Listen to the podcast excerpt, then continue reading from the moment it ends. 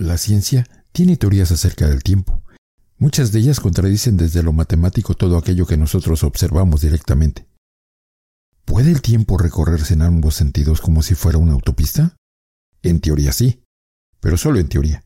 En la práctica, en lo que hace a nuestro día a día, el tiempo es más bien como una cinta transportadora que nos lleva desde el hoy al mañana a una velocidad constante. Es un viaje en un único sentido que todos compartimos. O quizás no todos.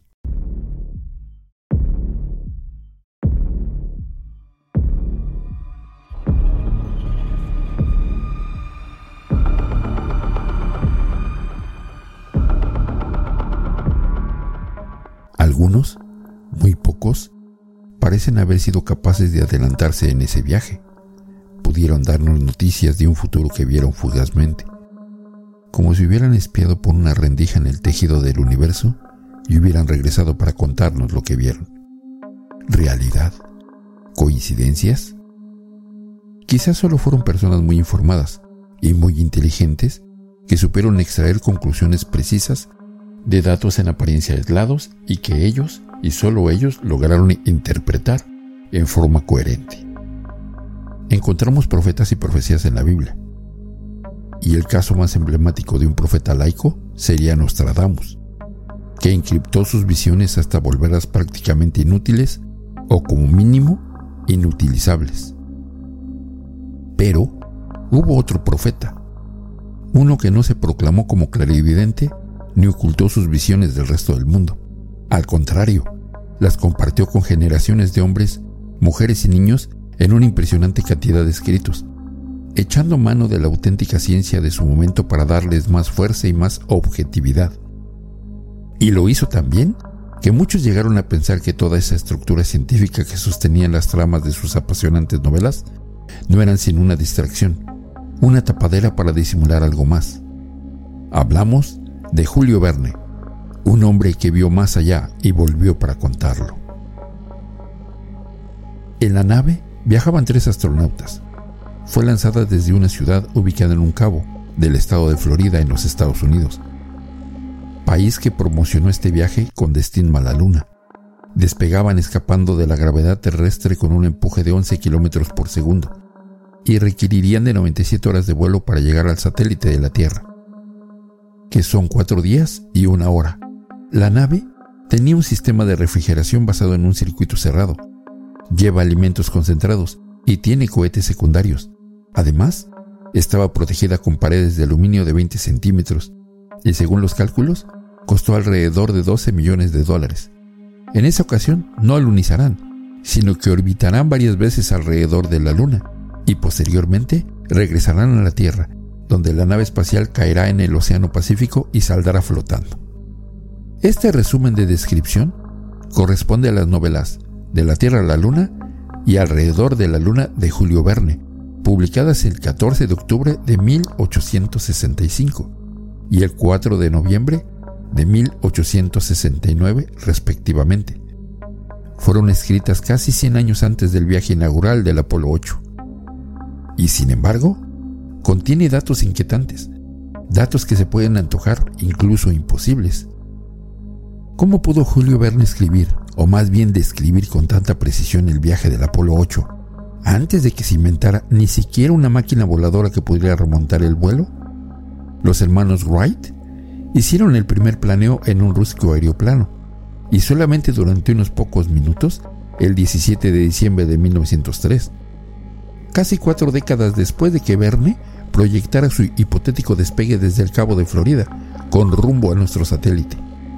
Antes de concretar su proyecto, los hermanos Wright fueron el reír tanto de la comunidad científica como de los ciudadanos de a pie. Sonaba poco creíble, incluso absurdo. ¿Qué podía pensarse de un viaje a la Luna? Al momento de escribir sus novelas, Inglaterra y Francia eran las potencias en plena revolución industrial por lo que al menos es curioso que la situara en Estados Unidos de América, que en esas fechas se encontraba en plena conquista del oeste.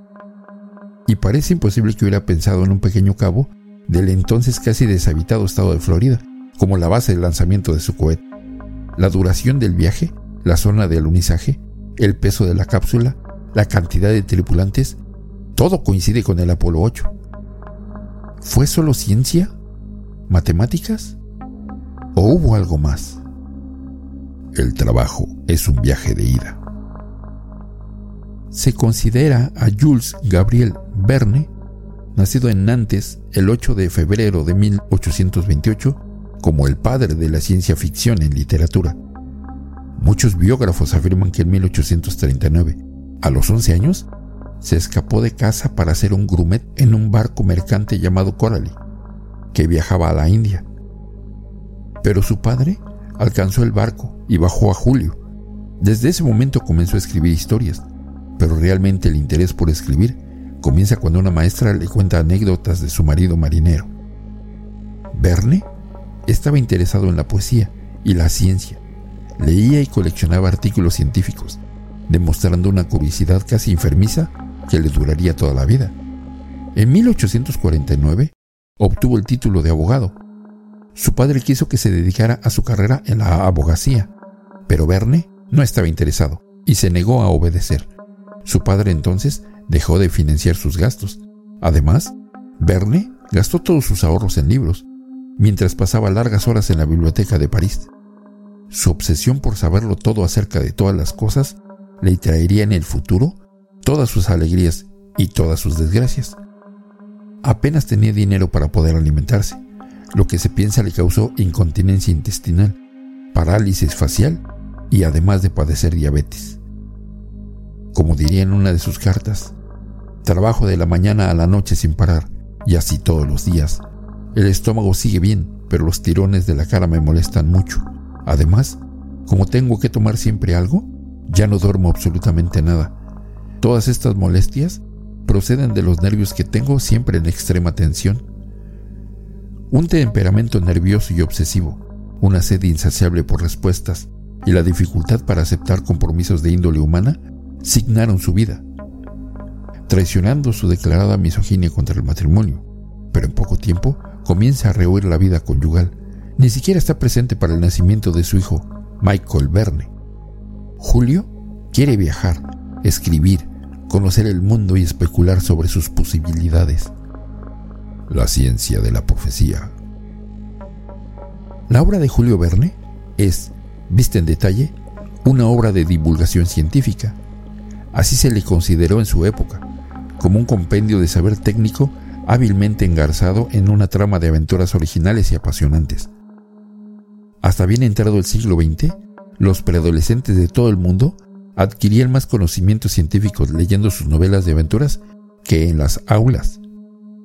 Debió pasar un tiempo para que Julio Verne fuera considerado, junto a H.G. Wells, como el padre de la ciencia ficción. Y esto por una razón muy simple. Las simpáticas y originales especulaciones que plasmó en sus libros comenzaron a hacerse realidad. No debemos confundirnos. Es evidente que la dirección que tomaba la ciencia en diversos campos perfilaba para un hombre informado e inteligente, resultado más o menos predecible a mediano plazo. Pero no todo fue tan evidente en la vida y obra de Julio Verne.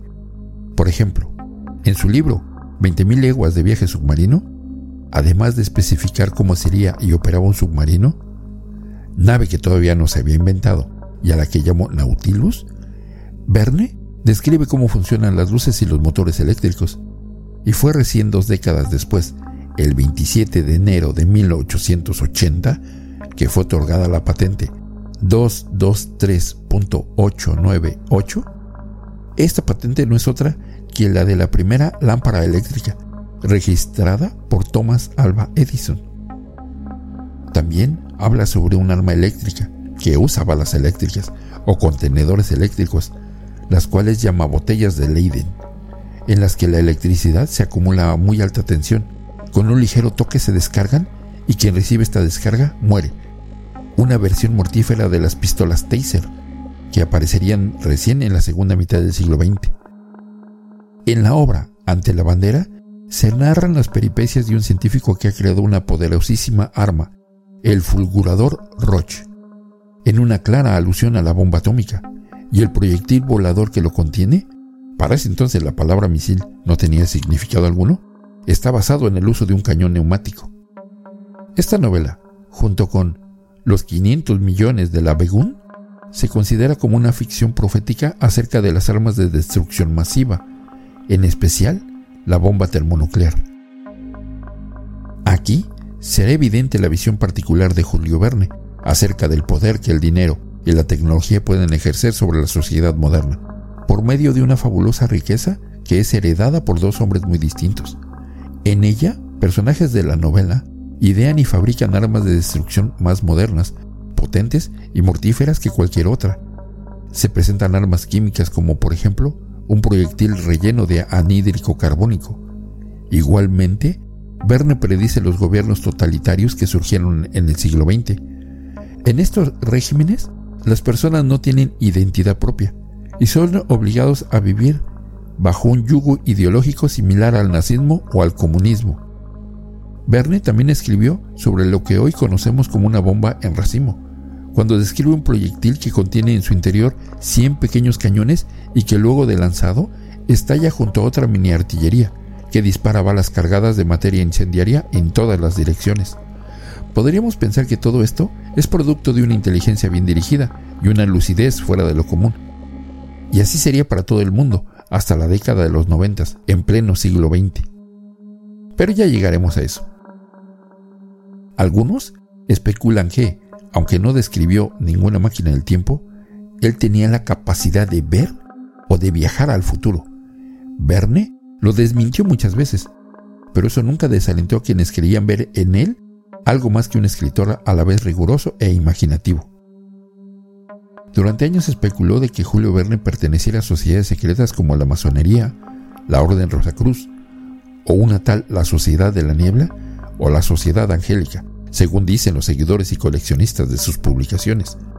Se autoriza sobre secretos y existe la leyenda urbana entre sus fanáticos que, antes de morir, incineró parte de sus escritos no publicados.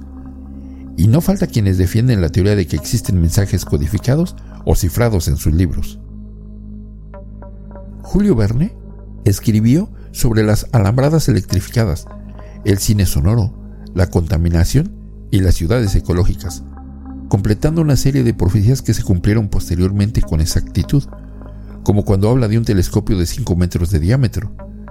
Verne sitúa un telescopio de 5 metros de diámetro en las montañas rocosas, que es un sistema de cordilleras montañosas situadas en el sector occidental de Norteamérica y que corre paralelo a la costa occidental, desde Columbia Británica en el noreste y llegando hasta el suroeste de Estados Unidos. La ubicación y el diámetro son casi idénticos a los que tuvo el primer telescopio en Monte Palomar, de 5 metros y 5 centímetros de diámetro, localizado en San Diego, California. Por cierto, en el primer viaje experimental al espacio, Julio Verne incorpora animales. Recordemos a Laika, la perra que los soviéticos lanzaron en el primer viaje espacial, o a los monos chimpancés que envió la NASA a orbitar la Tierra. La nave de Verne que llega a la Luna se llama Columbia y lleva tres hombres. El módulo del Apolo 11 se llamó Columbia y también llevó tres hombres. En Robur, el Conquistador, Julio Verne describe una nave con mástiles y una poderosa máquina interna, probablemente eléctrica, que hace girar las hélices. Así, el autor nos refiere a una especie de helicóptero para evitar que éste gire sobre sí mismo en el vuelo, se hace empleo de unas hélices que rotan en sentido contrario al toque de las hélices principales, tal y como lo hacen los helicópteros actuales. En una de sus novelas más famosas, Viaje al centro de la Tierra, escrita en 1864, se narran las aventuras de unos personajes que siguen una ruta intraterrestre, atravesando el planeta desde Islandia hasta Sicilia, y encontrándose incluso con océanos subterráneos y criaturas prehistóricas. Hasta el presente se desconoce que existe una ruta intraterrestre. Sin embargo, debemos señalar que la creencia de la Tierra hueca o creencia intraterrestre es la afirmación de que dentro del planeta Tierra existen civilizaciones subterráneas muy evolucionadas, llamados intraterrestres. Los defensores de esta creencia propugnan que existen dos aperturas, una en cada polo, así como un sistema de galerías destinado a comunicar lugares distantes a través del subsuelo. se señala esta obra de Verne como la profecía no cumplida, y es, curiosamente, también una de las novelas más populares. No obstante, existe un testimonio de un tal almirante Richard Byrd, quien sobrevoló el Polo Norte en 1947 y documentó en un diario personal una historia increíble que reafirma el argumento de la novela de Verne, con selvas, tierras fértiles y animales prehistóricos incluidos. Pero esa es quizás una historia para otra ocasión. París en el siglo XX, la novela que viajó en el tiempo. Pero hubo una novela que escapó cualquier especulación sobre el camino lógico que pudo seguir la imaginación de Verne. La obra se titula París en el siglo XX. Al entregársela a su editor, Jules Hetzel, fue rechazada.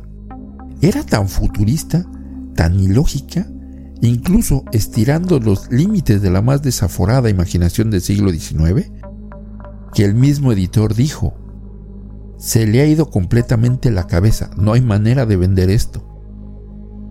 Pero la verdadera razón por la que Jules no quiso editar aquella obra era porque Julio Verne vaticinó desde esas páginas que, en el futuro, las ediciones en papel se acabarían. Es decir, que el papel desaparecería, que el mundo del papel sufriría una profunda crisis. Lo que no dijo es en qué medio se publicarían las obras, aunque poco le importó a su editor. Por si las moscas, se negó a editarla. Esa obra pasó muchísimo tiempo guardada en un arcón, hasta el punto en que nadie sabía o recordaba que existiera. Ese arcón junto a muchas otras pertenencias de Julio Verne, fue heredado por su hijo Michael. A la muerte de este, pasó a manos de su nieto, Jean Verne. Y así, hasta que, en 1979, un familiar vio que este arcón tenía varias cosas del ilustre escritor. Cuando lo abrieron, dentro había unas letras del tesoro caducadas evidentemente, varios escritos que pensaron que eran de Michael Verne, pero no tomó mucho tiempo para descubrir que no pertenecían a Michael, sino al mismísimo Julio Verne. Allí estaba esa obra, París en el siglo XX. En esa obra, Verne se imagina que París estaría iluminado con luz eléctrica, que los ciudadanos de París, los parisinos, se desplazarían por la ciudad en un tren que circularía por debajo de la tierra, que es lo que hoy en día es el mundialmente famoso Metro de París. Pero por sobre todo esto, había algo que en su época fue tomado redondamente por diabólico. Y era lo que Julio Verne denominó pantelégrafo, y que consistía en que una persona introduciría un documento de papel en un aparato y otra persona en cualquier otro lugar del mundo lo recibiría o recibiría una copia similar al original. Nos estamos refiriendo al fax. En esta novela, Julio Verne nos habla de una red mundial de comunicaciones, cuando para la fecha no existía ni la radio ni la televisión, ni mucho menos el Internet. A la par, el protagonista de París en el siglo XX vive en medio de trenes de alta velocidad, automóviles de explosión o de gas, y usa calculadoras. Todo esto lo vaticinó Verne, mientras señalaba que en el siglo XX la gente viviría obsesionada con el dinero. Julio Verne escribiría un artículo publicado en 1889 titulado La jornada de un periodista americano en el 2890, donde dice, Cuán más admirables les parecieran las ciudades modernas con sus vías de 100 metros de ancho, con sus casas de 300 metros de altura, con una temperatura siempre igual, y el cielo surcado por miles de aerocoches y de aerobuses, comparados con esas ciudades cuya población alcanzaba a veces 10 millones de habitantes, que eran esos pueblos, esas rancherías de hace mil años, esos Parises, esos Londres, esos Berlines, esos New Yorks, esas aldeas lodosas y mal ventiladas, en que circulaban unas cajas que iban dando tumbos, jaladas por caballos, sí, caballos, es de no creerse. Si los viajeros recordaran el funcionamiento defectuoso de los buques y de los trenes, sus frecuentes colisiones y también su lentitud, ¿qué importancia no tendrían los aerotrenes para ellos? Y sobre todo, esos tubos neumáticos arrojados a través de los océanos y que se trasladan a una velocidad de 1500 kilómetros por hora? En fin, ¿acaso no se disfrutaría más el teléfono y el telefoto? Aparato cuya descripción no es otra que la de la televisión moderna. También nos habla del fonotelefoto, en el que es imposible no reconocer el procedimiento actual de las videollamadas. También prefiguró el aire acondicionado, los noticieros radiales, aunque la radio solo apareció en los años 20 del siglo XX, y de las telecomunicaciones. Estas telecomunicaciones, de la misma manera que en la Tierra, se hacen con otros planetas. Por si fuera poco, en este artículo explica los trasplantes en seres humanos. Ese estómago ya no anda bien, ese estómago está envejeciendo, pero la cirugía ha progresado tanto, habrá que ponerle uno nuevo. ¿Sabe? Tenemos estómagos de repuestos, con una garantía de dos años. Julio Verne dijo en una ocasión de sí mismo, Soy el más desconocido de los hombres. Es, hoy en día, el segundo escritor más traducido del mundo. Sus obras son citadas, revisadas y reimpresas constantemente. Pero su misterio no ha sido aún descifrado. No soy evidente, dijo en más de una ocasión. Tengo acceso a información científica de vanguardia. La obra París en el siglo XX fue tachada de fraudulenta por algunos. Lo cierto es que Julio Verne quemó todos sus archivos de consulta que constaban de decenas de miles de folios, fichas, grabados, correspondencia y diagramas poco antes de morir. Y aquel, tengo acceso a información científica de vanguardia, que se suponía que era una respuesta que cortaba por lo sano cualquier teoría descabellada, solo abrió incógnitas aún mayores. Y esta vez quizás el tiempo no tenga la respuesta. Si te gustó esta historia, suscríbete activando la campanita para que no te pierdas lo mejor de fase 3. Gracias por escucharme.